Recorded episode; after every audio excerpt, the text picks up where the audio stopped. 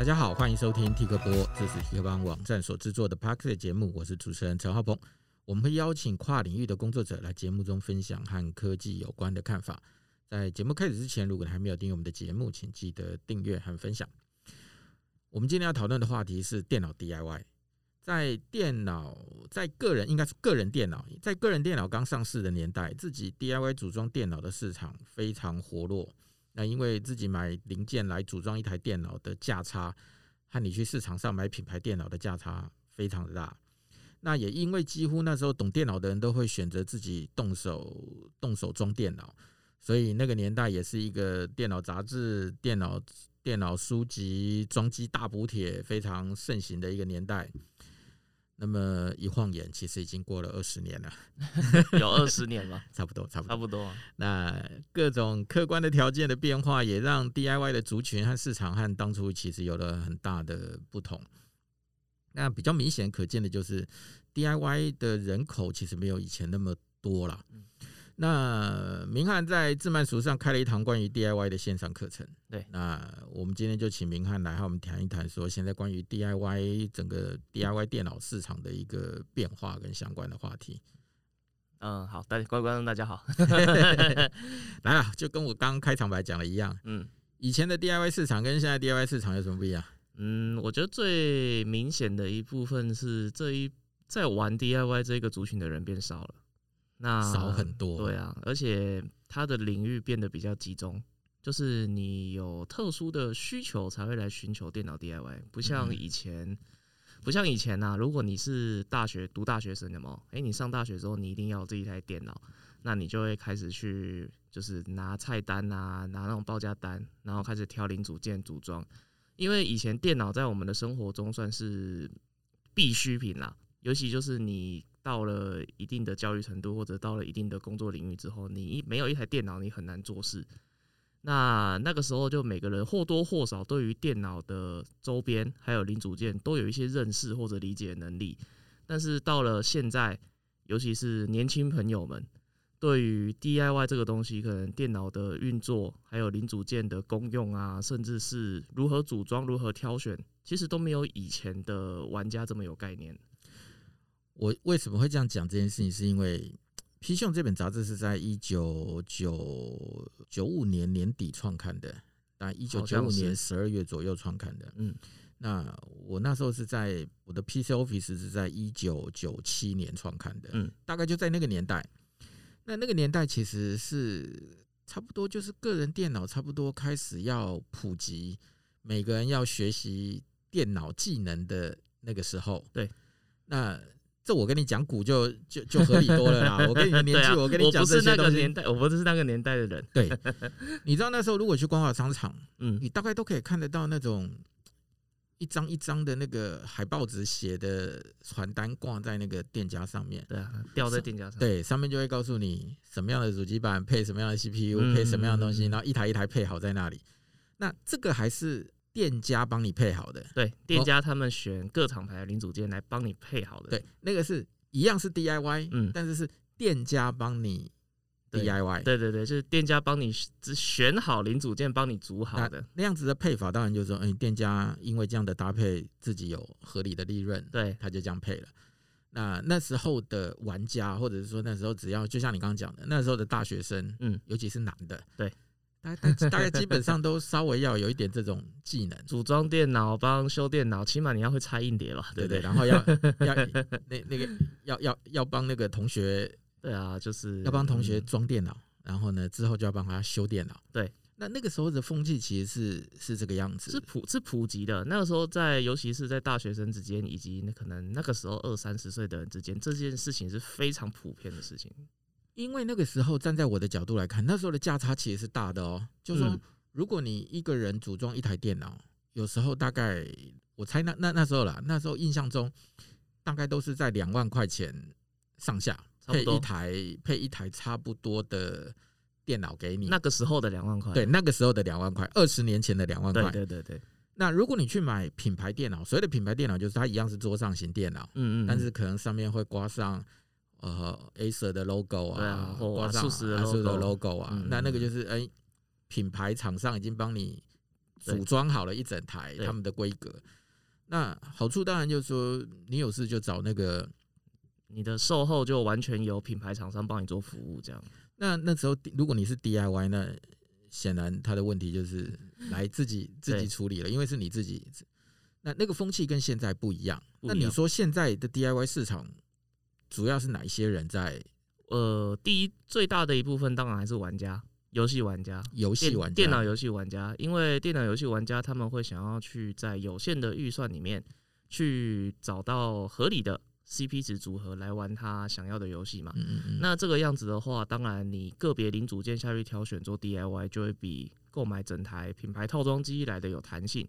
所以游戏玩家的考量是这一部分。那另外一部分是游戏玩家他可能就是。现在可能先买一张中阶的显卡，那以后有更需要效能更大的游戏需要玩的时候，他就可以买更高级的显卡。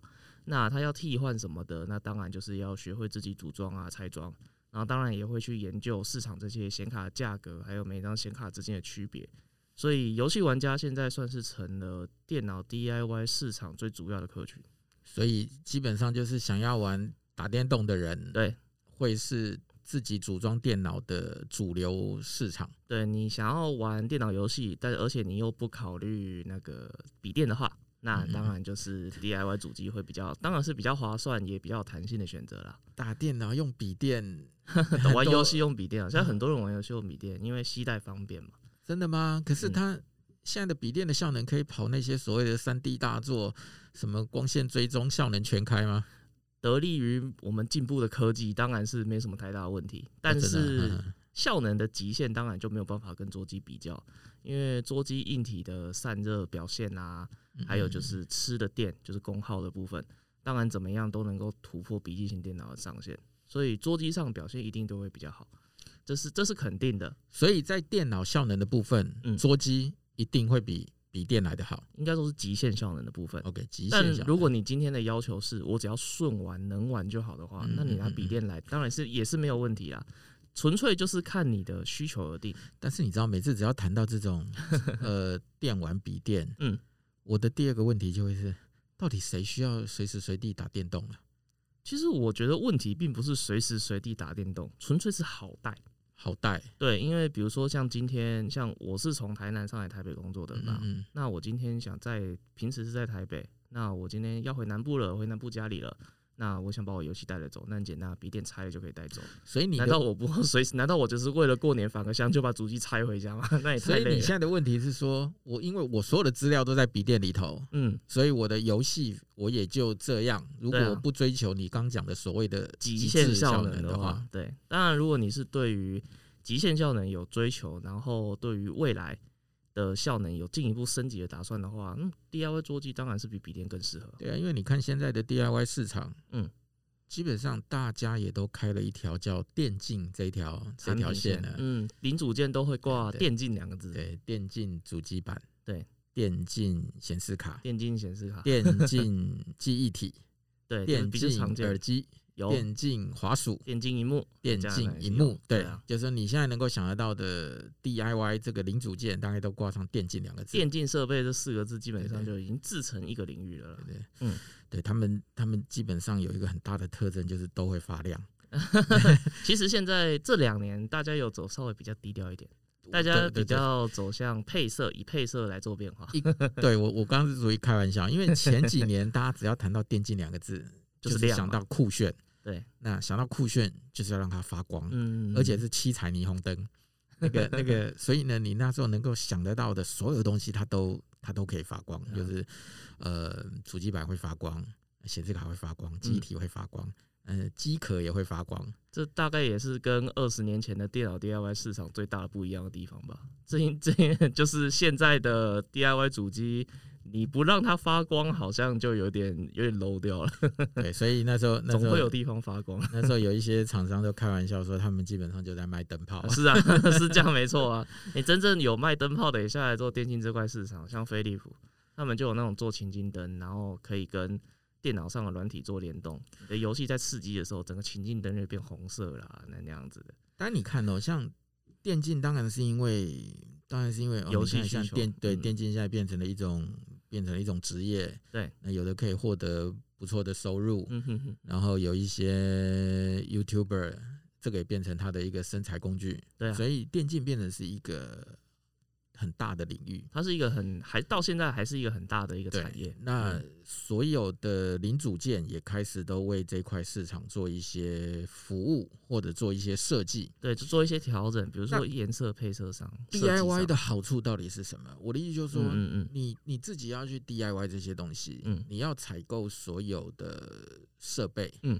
你自己要具备能够把它组装起来的能力，嗯，嗯，甚至再再往下讲，是你自己还要有 troubleshooting 的能力，没错。然后你自己要有去能够去维护它的它的能力，对对对。那要搞这么多，那 DIY 的好处到底是什么？嗯，其实以上刚刚所说的这些，反过来看，它的反面其实都是好处。嗯嗯嗯。你有自己 troubleshooting，你会自己出错能力，你就不需要去麻烦别人，甚至还要付钱找人来帮你解决问题。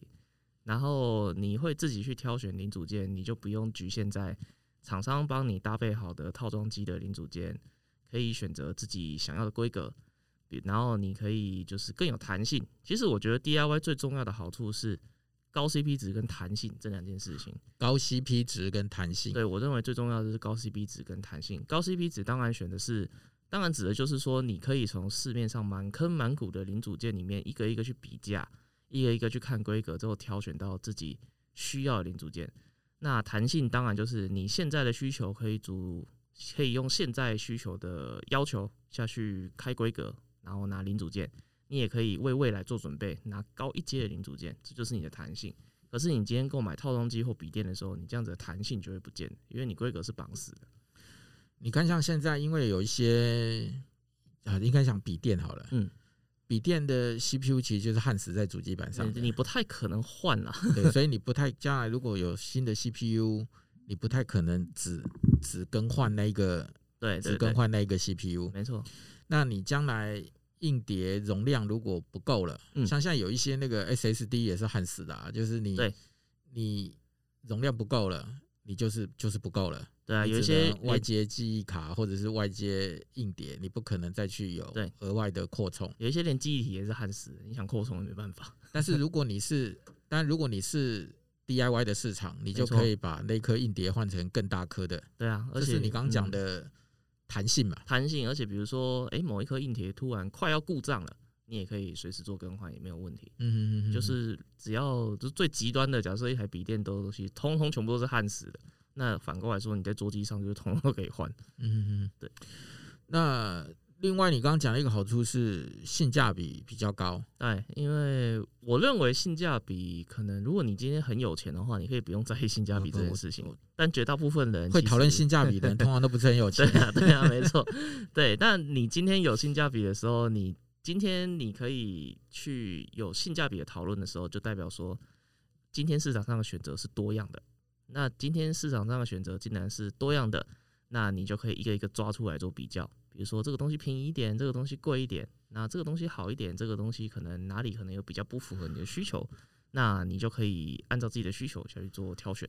所以，变成说，当今天我要买一台电脑的时候，我有可能评估我自己的需求。对，我也许大部分的东西我是要拿来剪影片，对，但是我游戏我没有要玩很多，我偶尔偶尔玩。嗯，所以我就可以挑选其实符合我现在需求的 CPU 跟显示卡，对，而不用一下子我就一定要追求到最最贵的或最高级的效能最好，对。但是我保留了将来万一我今天需要有一张更高阶的显示卡的时候，我就可以把显示卡给没错换掉就好了，对，而不是说我的东西是被人家绑死在那里。比如说像刚刚浩鹏提的这个剪影片跟玩游戏的需求来说。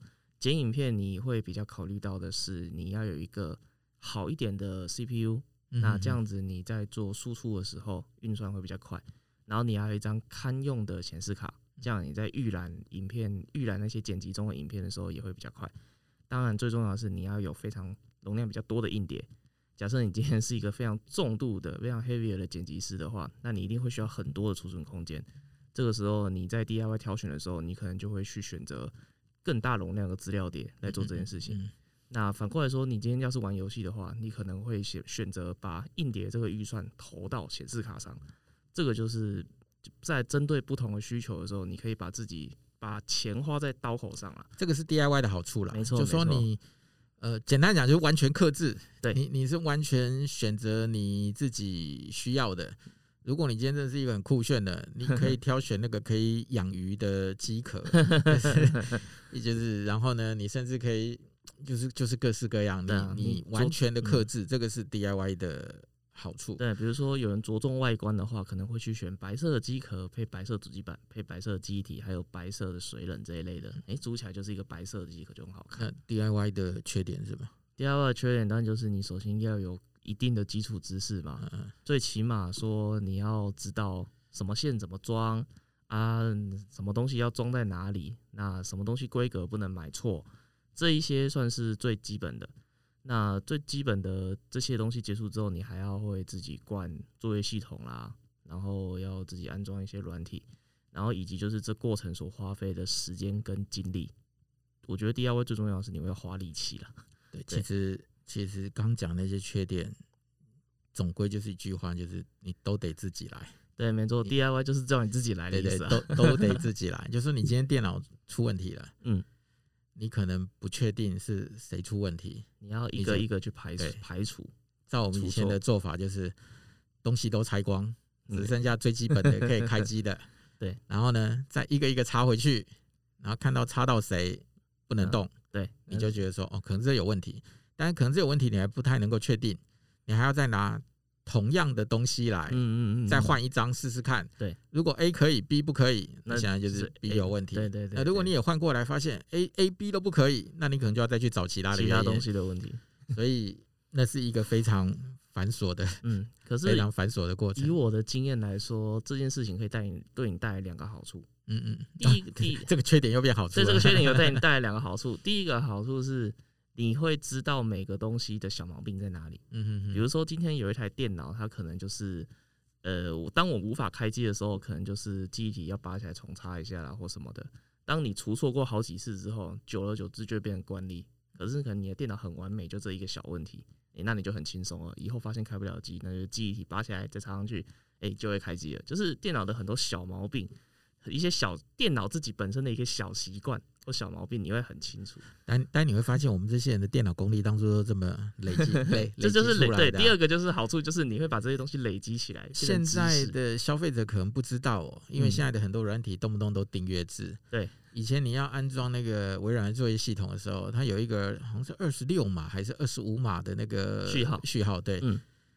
几乎全编辑部人都会背那一组序号，就是就是一组序号用到底。对对对，安装的时候根本都不用看序号，每个都会背。对啊，你就知道装了多少次了，就是装了多少次你才能够去背那个二十六组音数混合、毫无意义的乱码。其实我相信有经历过那个年代的人，你现在请他稍微回想一下，他说不定还真的念得出来，因为那个有的时候已经算是刻在记忆记忆里的东西了，所以。其实第二个问题就是说，你你如果真的要去做自己，真的要去玩 DIY，嗯，你是不是真的要具备很多的知识啊？嗯，我认为基础的知识有了，至少可以保你到组好一台电脑没有问题。你说的基础的知识指的是什么？我认为基础的知识就包含你对零组件的规格，你要有基本的熟悉，因为你总不能。搭配到错的规格嘛？你不能买了 AMD 的主机板配 Intel 的处理器，对啊，因为这样这样子的话，是这最这种对规格最基本的认识要有，起码让你在挑选一台电脑零组件的时候可以相容，不会有问题。那再来就是组装，组装的基本知识就是你的螺丝其实什么东西锁在哪里，啊，什么东西转下来可以怎么装。但其实这件事情反而呃没有那么的强制性。就是因为每一个机壳，每一每一个机壳，它自己都有自己的说明书啊。你有自己的说明书，你有时候看的说明书，就是像组 IKEA 家具一样，你总是弄得起来。我我觉得现在其实已经大部分呢，都已经有越来越多的防呆装置了。对对，而且现在防呆也做得很好，不像我们早年那个东西，正着插、反着插都可以，可是会烧掉。电源插进去发现不能开。对啊，就是。居然正反都可以插，现在其实已经有越来越多的防呆装置，让你不要犯这种错了。像记忆体加入防呆之后，你基本上你只要对缺口的位置，基本上不太可能插反，除非啊，你今天真的是大力出奇迹，你也用力给它插下去，不然否则你现在在各种东西的防呆都做的算是很完善的状况之下，当你这样子做不对的时候，你一定会反过来做。所以你在课程里头有 step by step 的 DIY 吗？有没有？就是没有 step by step 哦。有你你不是只有讲解规格而已？当然不是啊，哦、当然这个课程后面当然有一个.最完整的。其实我认为整个 DIY 最最最麻烦的部分在于接线，就是把机壳前面把那些线接到主机。你说那个那个机壳的那个面板的线，对对对对，这个是 power 键，对对，这个是什么灯？你要接到对的。现在的机壳基本上有分两种，一种是全部都是分开的，那杜邦线啊，这杜邦线一条一条啊，另外一种是一一整整个头的，就是 Intel 标准的那个 F panel 的头。那那个话比较简单，我你只要没对过，你插下去就好。我绝对相信，过了十五二十年，很多东西一定一定变简单了。其实老实讲，之前我才看到网网络上有网友在讨论说，怎么接前面板这件事情，过了二十几年都没什么变化，真的、哦，都还是这么麻烦，还是杜邦线，然后还是那样细细的一长条接到针脚上。因为我已经我已经很久都已经。不 DIY 了，这这二十年其实这件事情只有这件事情在你说只有面板面板上那个就是前面板的那个线接到主机板上这件事情，这二十年来基本上没有任何的变化。奇怪，这这这很神奇，它是一件很麻烦、很讨厌的事情，可是没有变化。我觉得那个地 方是最最啰嗦的。对对对对对对对。所以每次要修的时候，你还要先以前没有手机啦，嗯嗯嗯。所以你都要拿一张纸哦，把哪一个孔接哪一个孔，自己稍微先抄一下。以前不然的话，以前纸本说明书你就要压在旁边，然后那样看才知道哪里。对，省得省得差错格，因为那个又很细，你你错一个就想不到这个线还是这么蠢。对，那另外一部分是电源线的整理，因为现在为了大家都做透彻机壳嘛，就其中一边是玻璃，大家可以看进去这样。那现在为了做透彻机壳，为了要让机箱里面变好看。那现在很多会走背线，就是把那个电源线啊、什么线啊都拉到那个机壳的后面。现在跟我们那时候比较大的一个差别也在于，现在因为 CPU 越来越快，嗯，越来越烫，所以现在的那个水冷越来越多。对，现在有一体式的水冷。我们以前就是。就是一个空冷夹在 CPU 上，单塔、双塔，对，就搞定了，压上去。当然现在也是有，但是现在可能你在比较高级的 CPU 都会建议你配水冷，散热效率比较好。如果你是电那个电竞玩家，大概都会配水冷啦。对啊，而且空冷应该不够力。啊重点是水冷不贵，就是而且现在一体式的水冷安装很简单，对，已经做好了。嗯，以前什么你都得自己，然后自己接管子，然后用接头加水冷液，然后去。去排安排棒，那个是主机板里面呢、欸，那个水一喷出来，你大概就废了。对啊，那个水冷液虽然不是水，但是喷出来是会上电子零件。那以前我们在玩 DIY 的时候啊，都会有装机光碟啦，对啊，其实就是光华商场俗俗称的大补帖，而且那那大补贴还会，对，都是盗版的。对，那那时候的大补贴它还会还是自己烧的，定期更新，就是 还是店家自己烧的，对对，定期更新，然后呢？那时候的那个卖盗版光碟的都会在那个路边哦，嗯，没有人，就放张纸条而已。对，然后呢，你拿了那个纸条东张西望的时候，才会有人过来问一问，因为他们也怕被抓。反正呢，就那那是一个非常神奇的一个年代啊。嗯，那现在大家当然什么东西上网上网抓就有了，就不会有所谓的大补贴。不要说装机光碟了，现在连主机板里面的驱动程式的光碟都不给你了。啊，对啊，都是上网抓，或者是线上更新，而且现在也没人装光碟机了，没人装光碟机就不会有光碟的问题了。那你觉得现在玩 DIY 的人还流行自己做这种类似工具，就是工具工具？以前是光碟嘛，就是其实有点像是组合包，就是你放进去之后有一个界面，有没有告诉你要安装什么，你就点一下就安装，点一下就能安装。那现在还流行这样的东西吗？我只能说微软做了很大的努力，现在的 Windows 基本上。你只要 Windows 装好，基本上你的驱动程式应该可以装好大概六成.然后再透过网络更新，应该可以安装到九成五。那剩下还有零点五成，那是就是可能一些比较硬体上特殊的驱动程式，你再自己去制造商的网站上抓下来装装就好。因为因为以前真的是非常的麻烦，你想要你想要组装成一台电脑，装完以后第一件事情先灌作业系统，嗯，灌完作业系统之后，你就要把每一个驱动程式一个一个的。装进去，一个一个装，对。对，一个一个装，就是每一个你都要一个一个装，所以那个其实是一个非常繁琐的过程。对，那大家基本上就会弄一张光碟片，把所有你需要用到的东西都归在里头。对，那不要不不要说哦，我今天装到一半，突然开始要去找对啊，这个东西出来。然后以前装机光碟里面也会附很多的盗版软体嘛，反正就是有很多你可能就是装机之后可能一定会用到软体，比如说播放器啦、解压缩程式啊、防毒软体之类的。但现在 Windows 你装好之后，全部都内建啊，有真的有必要特别再去找吗？就是说，你 说因为现在微软大部分已经把驱动程式都已经对啊。包括在里头了，就是就算没有直接包含在作业系统里面安装的时候，你也可以透过 Windows Update 网络更新，把那些驱动程式就直接载下来。所以，所以你整个过软体的过程其实比以前简单多了。啊、然后那些比如什么浏览器，你也不用装啊，有 IE 有 EDG，然后有播放器也不用，内建就有播，探图的内建也有，防毒软体现在有 Microsoft 的 Defender，你你刚都都蛮有。刚讲这些东西都是以前痛苦的经验，对啊。你所有东西都要准备的好好的，只要少一样东西，那你今天大概就东西就做不下去。我以我以前在那一个年代装电脑的时候，我除就是除了准备光碟之外，还会都先把所有东西准备到一个随身碟里面啊。这作业系统装完之后，再一个一个丢进去，然后再一个一个安装什么的，就帮人家修修电脑的工具啊。对，然后我们每次要帮人家修工具，就是带几只螺丝起子，十字起、一字起，然后几张光碟片。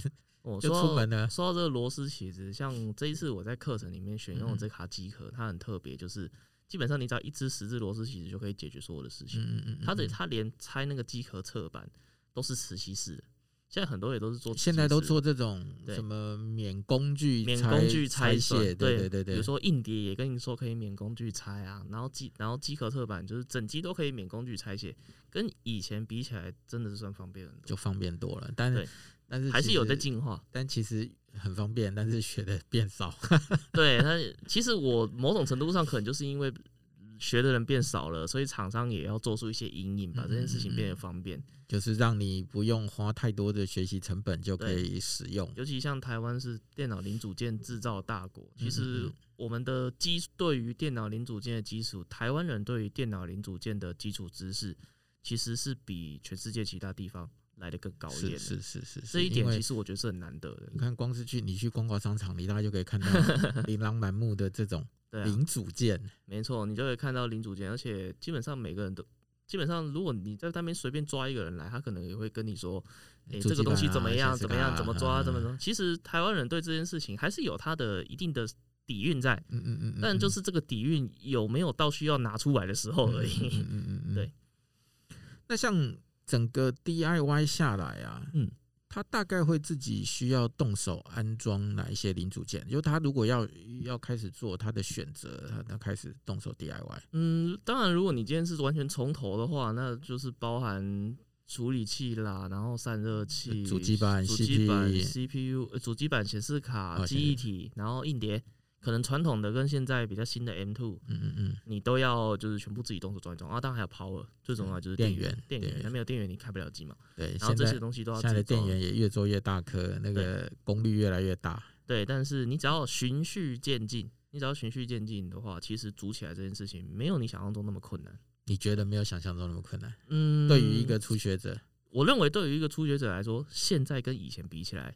现在真的比以前更简单，嗯哼，因为很多东西就像刚刚讲的，比如说很多都免工具拆卸啊或什么的，说明书也都准备得好好。以前我们那种在组一些比较特别的零组件的时候，还没有影片可以看呢，网络上都没有影片可以看。现在厂商 现在厂商还会主动拍影片告诉你这东西怎么装。对，我觉得这个其实现在是一个很大的差别，就是对现在很多的资源跟讯息。嗯，都在网络上找得到，对，甚至是有一些讨论区，嗯，你甚至不会的时候，你上网发问，都还会有人对。回你，而且会解决你一些可能你想不到的问题。你在网络上 Google 一下，也会发现，哎，居然有人问过了，然后也得到答案，或者事先已经有人会提醒你说怎么弄会比较好。对对对，就我们那个年代根本就是全靠自己摸手啊，就是那种真的是事物啊，嗯，就是你你你一直试一直试，然后试出一个方式来了，然后变成你的。你的经验，对，现在变成我们，就像我开这个线上课程一样，变成我们在教人。这些累积下来的经验，变成我们，因为有一些东西只可亲自示范给你看，或者说在操作的过程当中告诉你的，我们没有办法可能条列成文字或什么。这就是经验所累积下来。你知道有些东西哦，你听人家，你听人家讲都很简单，对。但是呢，你有时候你没有办法想象，嗯。但是你只要看。大概看一次，你就会有印象深刻，说，哎、欸，那个美眉嘎嘎是。对，是是是这个这是为什么这个课程做成影音的原因呢、啊？因为它做成影音，你才能看到那些细节。嗯嗯嗯嗯嗯。你如果说像以前用杂志的方式做的话，我们可能得用就好几十张照片，我才有办法去呈现一件我想要呈现的事情。这样。你 PC Home 最开始创刊的时候，一张 A4 大小的页面就两张抓图而已。对，因为要很详细。对，就两张抓图，上面一张，下面一张，所以那时候就有两极的反应嘛。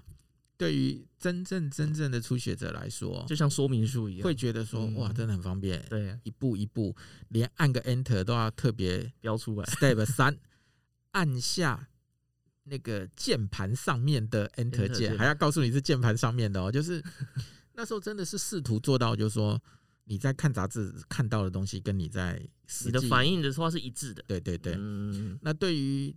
具备一点电脑基础知识的，就会觉得说靠，这杂志骗钱啊！太详细了吧？怎么怎么一页就两张图？嗯，但是你会发现说，那个那个电脑杂志的一个革命的年代，的确带动了后来的电脑书都开始走 step by step，就是尽量一个步骤一个步骤的告诉你，让你讲清楚。对，那当然现在有更方便的工具，就是影片嘛。嗯，用影音的方式来，就对，因为影音的时候，你可以直接用眼睛看到许多。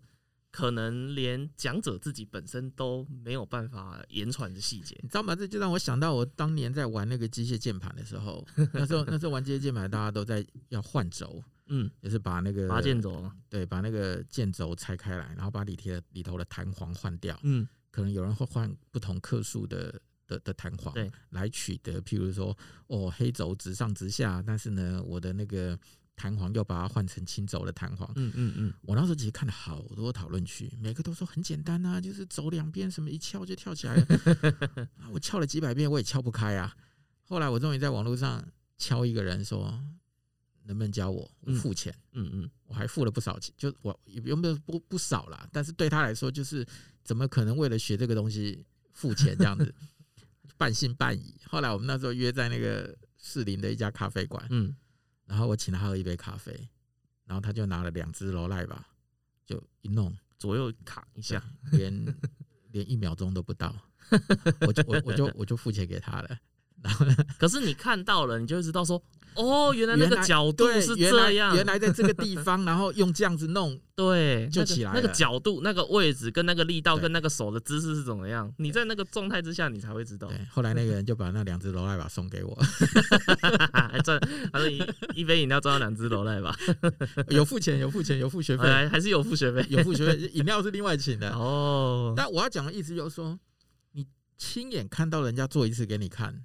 不一样，比你在那边看文字说明那个描述，对，哎、欸，那个网络讨论我都看几百次了，对啊，就是不知道为什么，就是抓不到那个，还是有差别，那个美感，有些东西真的不是只用文字就可以搞，就可以很完整的讲清楚的。所以你这样，所以你这次在课程里头，你除了讲解每一个东西零件的规格，嗯嗯。然后你也有实作给大家看，就是，对，尤其在实作的过程当中，我会带入我蛮多个人，就是长期这样组装电脑所累积下来的小经验，嗯嗯，以一些撇步，就是怎么说呢？其实我觉得重在经验的传承跟分享吧。其实是啦，因为现在其实现在自己动手做的人真的很少了。我觉得我们还算有一点有一点经验，而且说说实在的，比如说你现在如果去某某屋，你只要是组。买整台电脑，就是顶组件自己调好，是整台可以装得起来的话，他们帮你装是不用钱的。嗯嗯嗯嗯，对，那你为什么还要学会自己装啊？你今天他们帮你装好啊，你要拆嘞？你不会拆啊？但是你知道，有时候就是你你多学一点知识，对。你会减少被人家唬烂的机会。对啊，而且你像在国外，你如果挑好零组件要帮你装，国外要加钱的哦。日本、美国都得要加钱，只有台湾不知道为什么人力那么便宜，居然可以帮你装不用加钱。可是即便是这样，也是有常常发看到人多分享很多意外啊。比如说，哎，散热膏上面的膜没撕就直接盖下去，那这样哪有用？然后说或者说什么地方的线又没拆到，什么地方线没有接好，可能就是因为他们毕竟是大量作业嘛。就是他们免费帮你装好之后带上作业，可能在品管的时候一定会有一些就是可能没有注意到的地方。